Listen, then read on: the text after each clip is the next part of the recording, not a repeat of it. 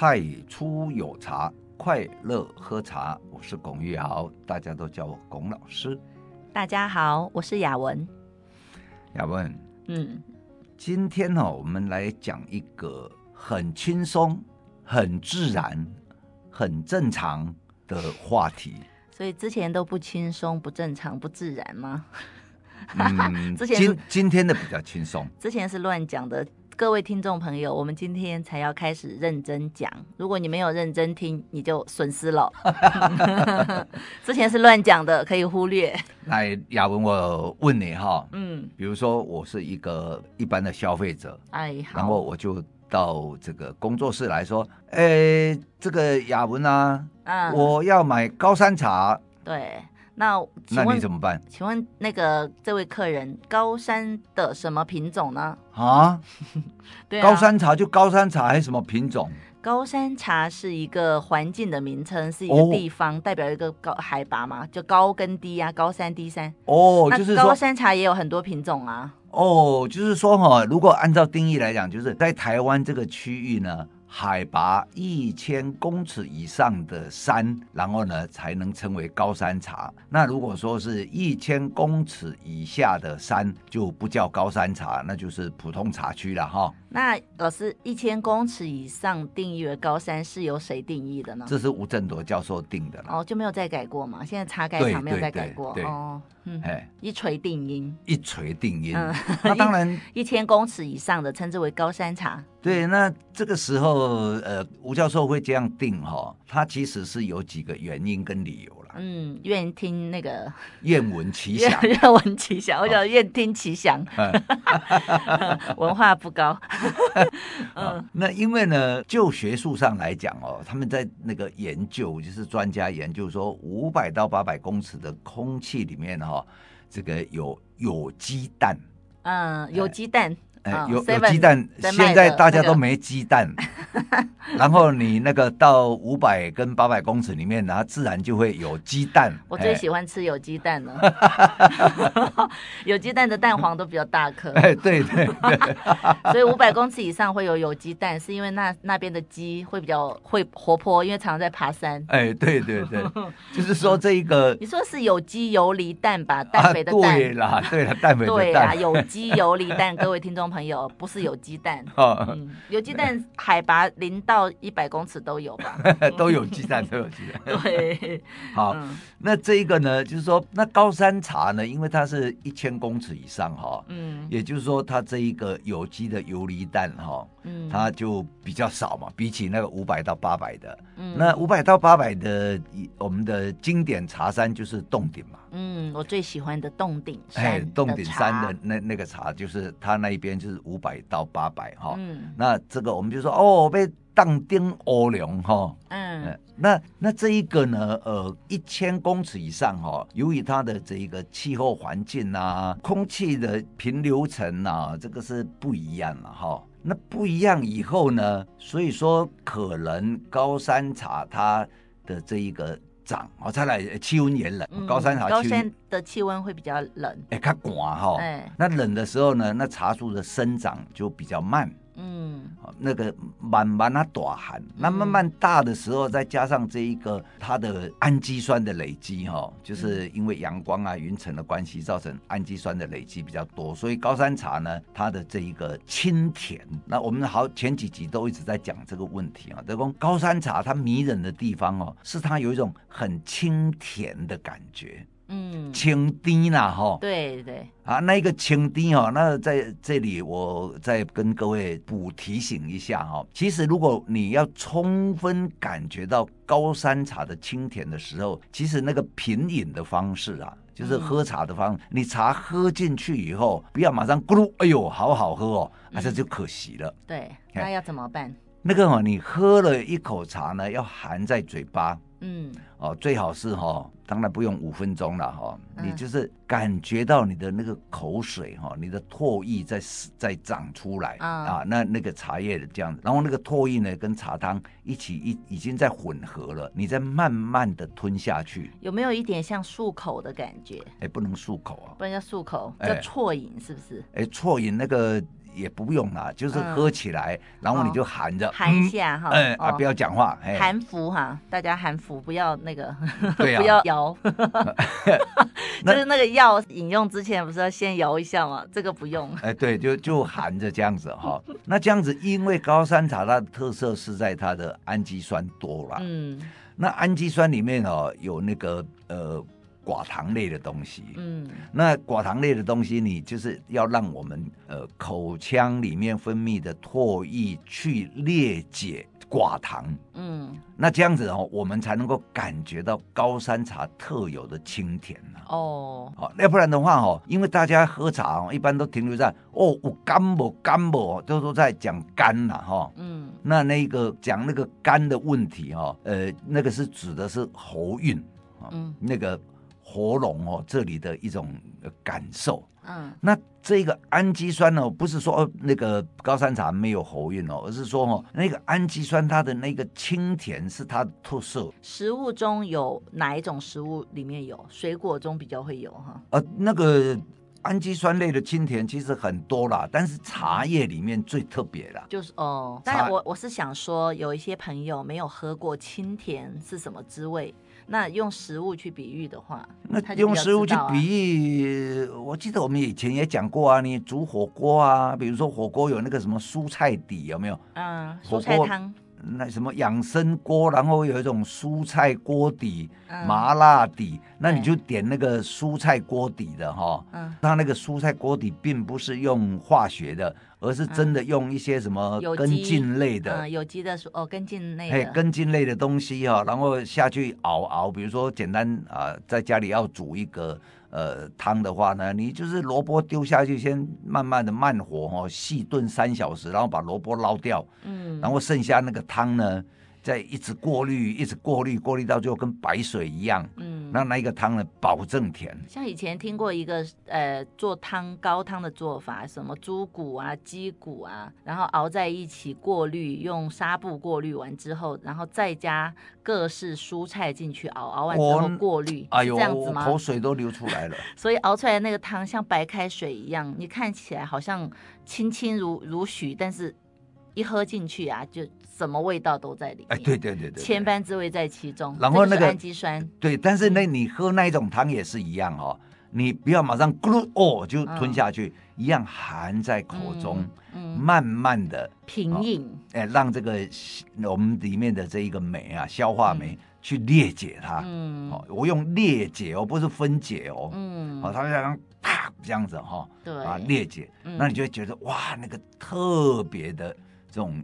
鲜甜的感觉，嗯，好，那么这个就是说，啊，我们喝高山茶哦，一定要记得这个。嗯、那但是呢，就是说，人家经常讲说，哦，高山茶，高山茶。那刚刚雅文有讲嘛，那高山有种很多茶种嘛，哈，嗯，比如说金萱啊，金萱，嗯、哎，铁观音啊，嗯。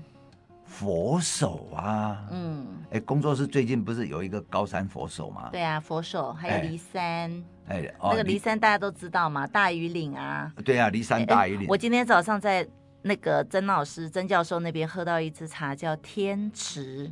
哦，天池有啊，是你听过？也也是骊山系统的。我第一次听到天池，老师曾老师说，这个天池比大余岭、比福寿山的海拔还要高。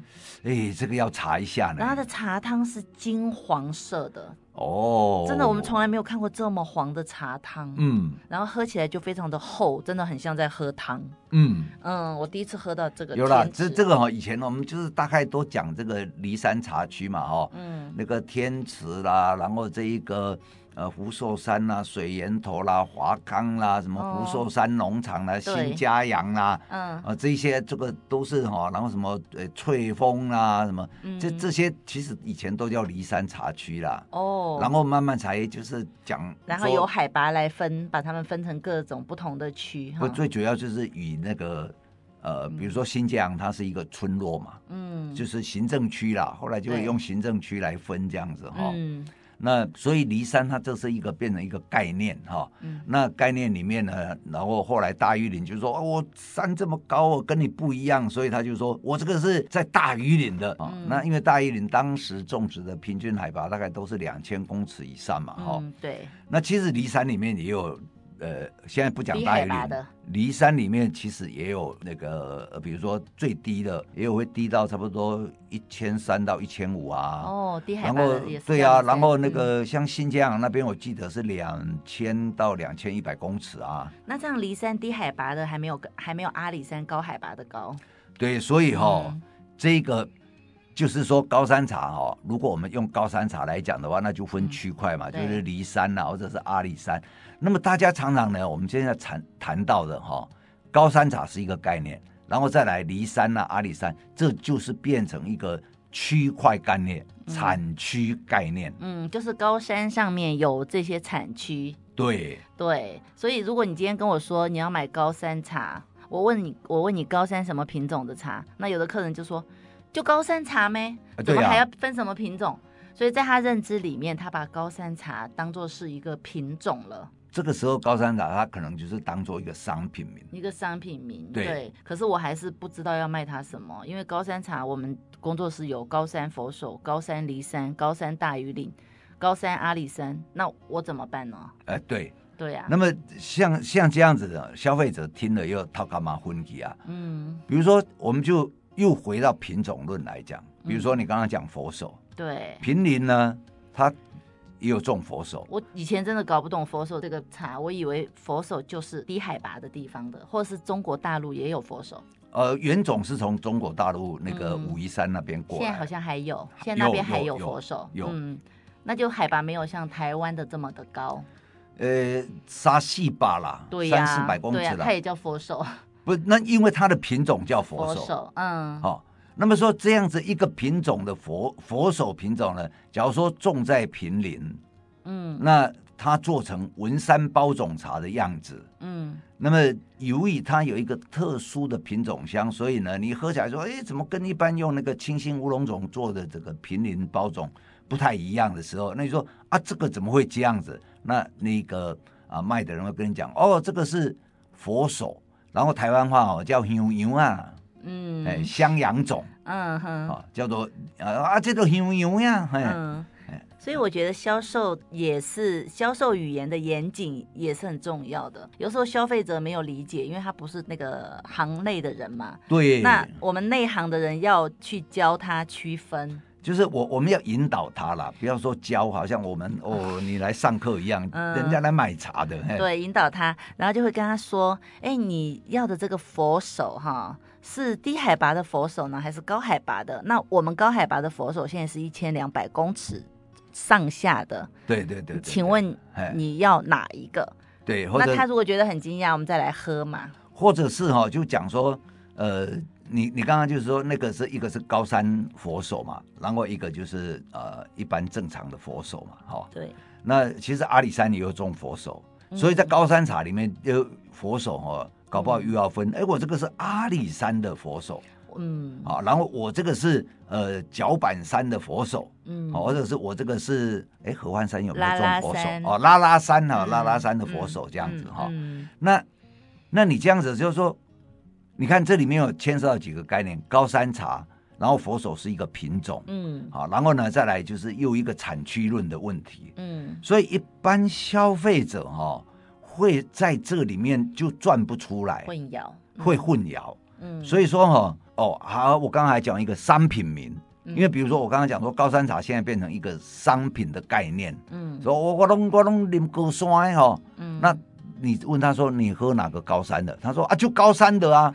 他不知道高山还有分阿里山，还有分这一个骊山，然后还有分，比如说这个，甚至在阿里山里面还有分啊。我是龙龙头的，我是石桌的，我是奋起湖的，嗯，的产区哈，他也没有。那所以这个呢，呃，我们消费者哈，如果能够很清楚的告诉老板说啊，老板，我喜欢喝阿里山的石桌的。就是他喜欢那个，因为石桌的那个产区的特色哈，它跟呃奋起或者跟太和啊，或者是泰兴啊，或者是樟树湖啊，或者是鼎湖啊，都它会不一样。嗯，因为那个台湾话叫头大魁哈，那俗称三头气这样子哈。对。那有的人就会迷恋那个呃产区特有的山头气。嗯。啊，那这样子的时候，呃，其实如果消费者能够知道，能够直接，假如说你来工作室说，哎，我都是喝这个呃酒豆哎哈，嗯，那个石桌的哈，石桌的，那我就会直接跟你讲说，抱歉，我没有。嗯，因为这样子你也省时间，我也省时间嘛。对。哦，但是假如你跟我讲说啊，我都弄你们高山，我讲阿阿里山也是高山，你要不要？嗯、啊，你说哦，好不好？好。结果我工作室的阿里山通常哦。我选的是那个樟树湖跟鼎湖这一边的啦。嗯，一千六百八十公尺，我上次说一千七百公尺，有人还不服气，还跟我辩，就是多二十公尺，多讲了二十公尺，二十公尺去站牢呢。但是我们习惯山又不是平的，对不对？对我们都讲整数嘛。我我们习惯上来讲，四舍五入就讲一个整数嘛。对。然后讲高一点，好像比较高大上哦。哎，所以。对啊，嗯。山又不是整，山又不是平的。对啊，山又不是平的，有高有低啊。对，所以通常我们讲一千七百公尺，就是在讲那个樟树湖嘛，哈，一六八零的。哎哎，鼎湖，鼎湖，哦，鼎湖，鼎湖的一六八零。那樟树湖的是多高？哎，樟树湖也差不多了，但那个确切还是要查一下，要查一下，要不然哦，网站都有。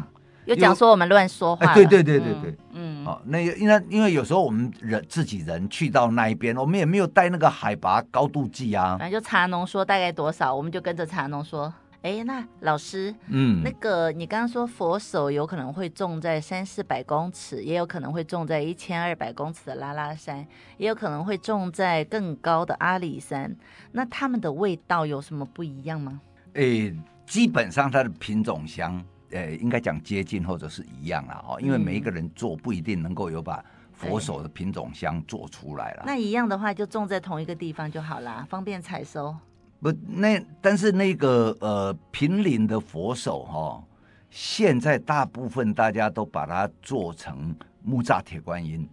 哦，真的啊？啊，对，蛮惊讶的。所以啊，你到平林要买佛手，就是我刚刚讲平林是文山包种嘛。嗯、你到平林要买文山包种的佛手，哈，哎，其实是很难。等一下，你到平林买文山包种的佛手，这里面有它是长条形的，这里面有文山包种，有佛手。请问这个文山包种是？文山包种是指那一个产区概念，哦，那个文山包种的产区很大哦。比如说平林啊、石碇啊、南港啊，这些都是文山包种。你是不是应该这样说？文山产区的包种茶跟佛手茶？哎，不是，不是佛手茶，这个时候它是只是变成品种。那文山包种是什么？文山包种指的是这一个产区所产出来茶叶的商品，叫文山包种。叫文山包种。然后文山包种这个产区产出来的商业那个品种，文山包种里面又包括佛手。哎，那佛手它就是一个品种，因为它文山包种里面有很多品种，小叶水仙、大叶水仙、哦、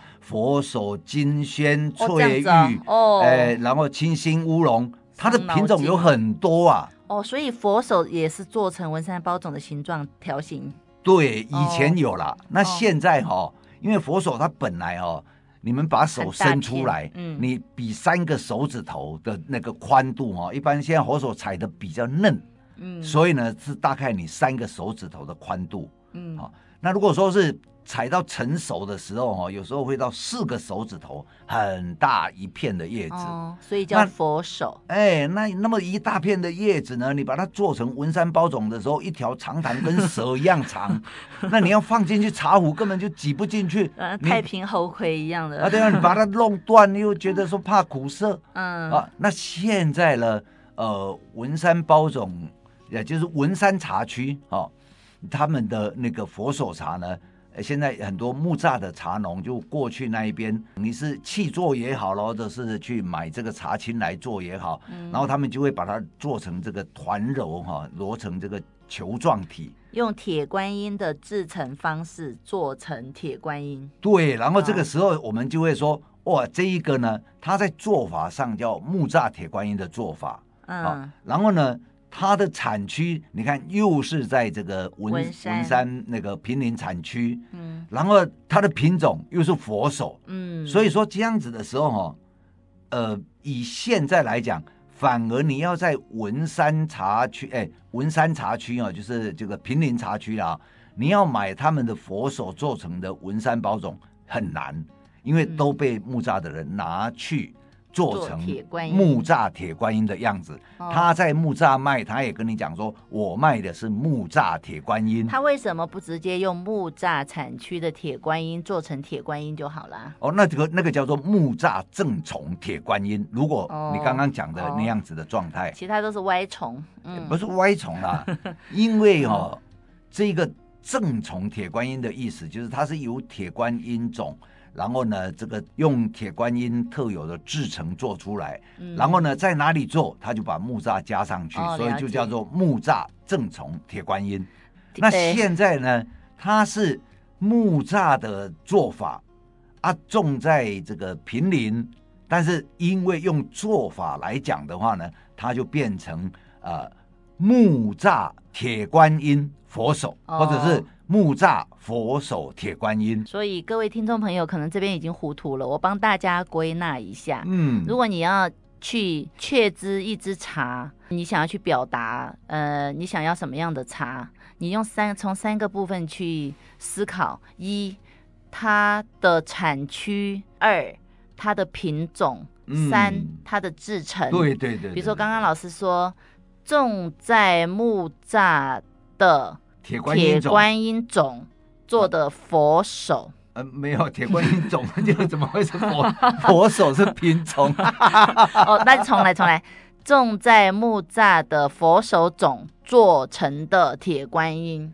对，在这个地方就是有讲第一产区、第二品种、第三制成。哎，对，嗯，对，从这三个方向来讲一支茶的命名，应该是会比较简单一点。对，就就大家也更清楚。对。嗯所以，如果今天有人要去那个商那个外面买茶哈，就跟人家说：“老板，我想要种在骊山的天池，是不是？天池种在离不对，好这样说，种在天池的，这是产区嘛的骊山种做成的，没没有骊山种啊？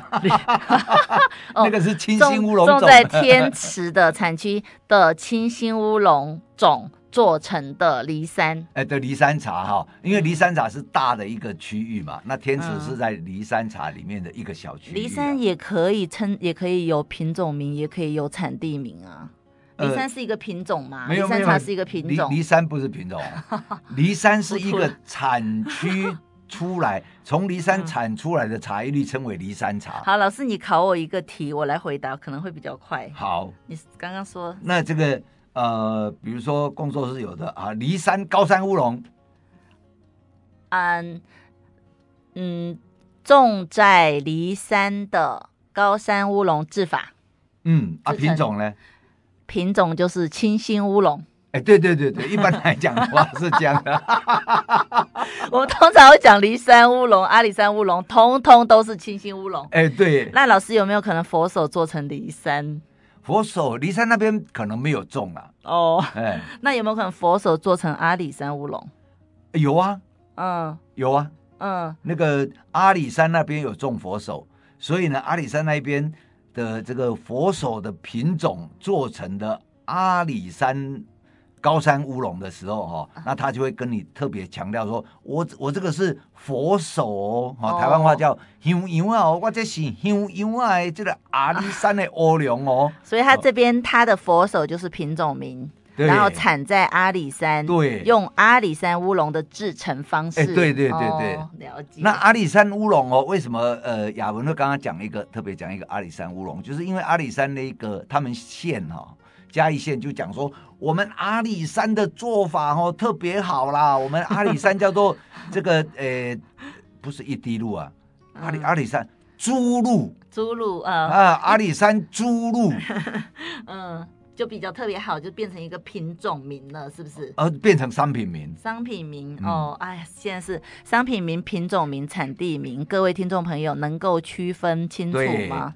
如果制成的方呃的名字，我觉得最能区分清楚的就是你来我们工作室，我们泡给你喝，现场泡给你喝，你从它的形状、颜色、味道，还有是否烘焙，因为我们我们工作室那只高山乌龙是有烘焙的，而且还是中。烘。嗯，这个又颠覆了说大家认为高山乌龙就是清香的，怎么会有烘焙？对，还会有工艺香，所以真的是会。